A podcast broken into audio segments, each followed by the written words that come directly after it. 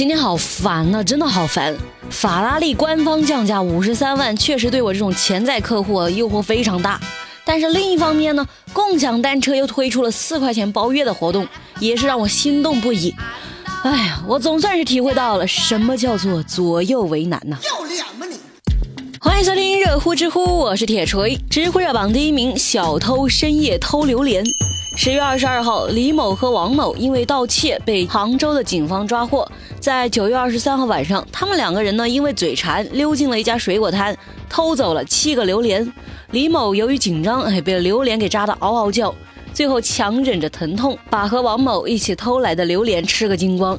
偷来的榴莲呢价值一千块钱左右。目前二十岁的李某被行政拘留，王某因为未满十六岁，处以拘留不执行。啊，吃了七个，哼，你打个嗝都是榴莲味儿吧？再说现在的榴莲好像也过了最好吃的季节吧？嗯，等等，我是不是抓错重点了？在这条新闻里哈，榴莲好不好吃不重要，重要的是现在的小偷年纪不大，胆子倒挺大。有人说最近出了好几档子事儿，都是未成年人犯罪，最后的判决呢，要不轻了，要不就是不判。这让很多网友都不解啊，比如大连事件，要铁锤看呢，这一些未成年人虽然心智发展并未成熟，但是他也有另一个名字，叫做施暴者。犯了法的未成年人被保护起来，那被害的未成年人就不用保护了吗？白白受害吗？未成年人的教育，那的确是一个棘手的问题。不过一旦施暴者不能被调教过来，那么以后啊，只会有更多的受害者。从未见过有如此厚颜无耻之人。知乎热榜第二名，男子吃面付了一百万，浑然不知。绍兴诸暨一家面馆开业的第一天，就有一位顾客结账的时候付错了钱，原本只要一百块的饭钱，他却刷了整整一百万。这算个什么说法呀？店主在第二天盘账的时候，发现这笔巨款之后，顿时傻眼了。店主回忆，男子一行四人总共消费八十五，因为店里搞充值优惠活动，男子就充了一百，没想到错付了一百万。店主随后将钱原路退回，联系到这位顾客的时候，他竟然对少了一百万的浑然不知啊！这是我的钱吗？哼，这不是瞎扯淡吗？一百你付成一千啊，付成一万我信，你付成一百万，你点零也点到手酸了吧？就算是密码当成了金额，最多也是六位数，不会是七位数啊！铁锤估摸着不过是新店开业的恶意炒作，我怎么都不知道呢？知乎热榜第三名，服务员偷客人的茅台藏进裤裆。十月二十二号晚上。张先生在广西南宁某个饭店请客吃饭，还拿出了自己珍藏多年的十二瓶茅台酒，但他在宴席上却发现这个酒的味道不对呀！啊，回头看，竟然发现了负责倒酒的服务员正拿着假酒换真酒呢。呵呵。报警之后，服务员陆某承认调包了真酒的事实。陆某说自己曾经在烟酒店买过一瓶假酒，觉得亏大了。于是就偷拿了客人的真酒，藏在裤裆里。据了解，陆某之前也曾因偷换客人的茅台酒被公司发现，但是当时是因为证据不足，所以没有被处理。目前陆某已被行政拘留十日。行吧，前有裤裆藏雷，现有裤裆藏酒。你说你买到了一瓶假酒，你不应该拿着假酒去找烟酒店问责嘛？你偷别人的酒。这算怎么回事儿啊？像话吗？这个己所不欲，勿施于人。解决事情最好的方法就是你给我闭嘴。知乎热榜第四名，杭州男子被五步蛇咬伤之后斩断手指。最近，杭州市中医院急诊接诊了一位患者，手指全被砍断。那怎么回事呢？六十岁的张先生说自己被五步蛇咬了一口，怕毒发身亡，所以干脆把手指斩断。后来，医院皮肤科的副主任袁医生说：“啊，完全没必要。”他说：“五步蛇没有想象中的那么毒，被五步蛇咬伤，只要及时就医，通常就不会致命。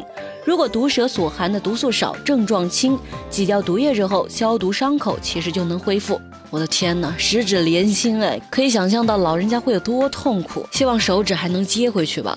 可见呢，在生死关头，每个人都有极其强大的求生本能。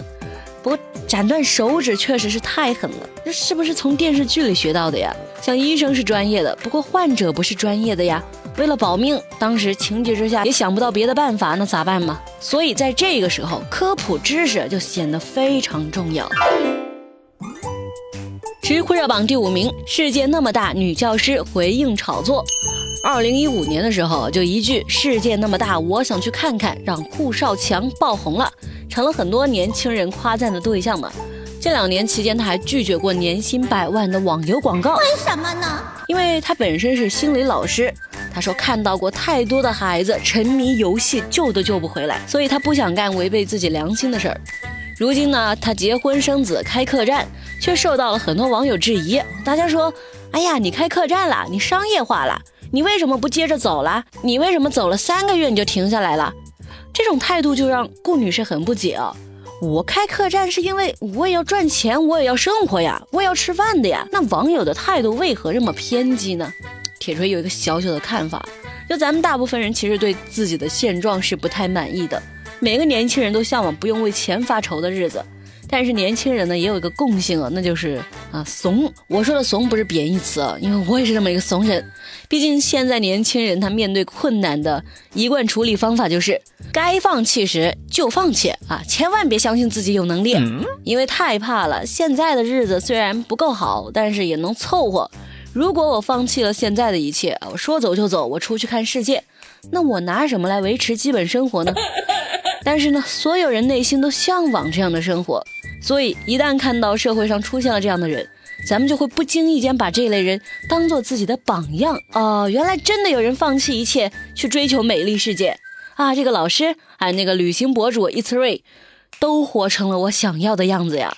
那是不是证明我也可以？然而呢，一旦心中的榜样开始接了广告，幻灭了，哈，一切都幻灭了，理想幻灭了。网友开始评论呢。你怎么放弃了？你为什么要变得商业化？你怎么不接着看世界了？那年轻人的内心是五味杂陈呢。一方面是可惜，天哪，连他们都要为生活弯腰，何况我这个怂蛋呢？哎呀，现实证明我不行。另一方面呢，嫉妒，凭什么呀？凭什么他们可以一边过舒坦日子，一边接商业广告赚那么多钱，而我呢，天天加班加点，累死累活，还存不到一个首付，这不公平啊！所以之前我们老板让热乎知乎接广告的时候，我内心都是拒绝的。我知道大家会对广告产生厌恶，但是我也想说几句真心话。就现在做广播节目真的挺不容易的，所以除了热乎知乎和新闻美丽说，我们手头上其实都还有别的工作。像美丽每天要做八集儿童剧，每天晚上熬到十点才能回家。虽然呢，我和美丽总是在节目里面吐槽老板呢，但其实做老板也不容易的。不知道。你们注意到没有哈？热乎知乎和新闻美丽说接的广告，其实是大家不用花钱的。别的主播可能会接一些什么电动牙刷之类的产品广告，但我们接的呢是一个公众号啊，就 KPI 三五零的网购返利广告。我们老板就说这个不用大家花钱，还能给粉丝省钱，哎，就是怕粉丝失望嘛。所以说做老板其实要顾虑的也挺多。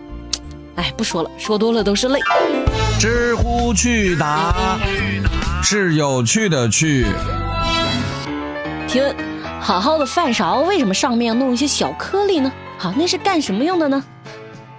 那是为了让米饭粘在上面，防止铲子太干净，哈，防止你洗碗的时候太轻松。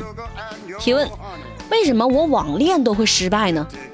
我就问你啊，为什么别的女孩声音是又娇又软，而你的声音像头牛呢？嗯，想什么呢？铁锤，就说你的铁锤。好啦，今天的热乎知乎咱们就说到这儿，明天晚上六点记得准时收听，拜拜。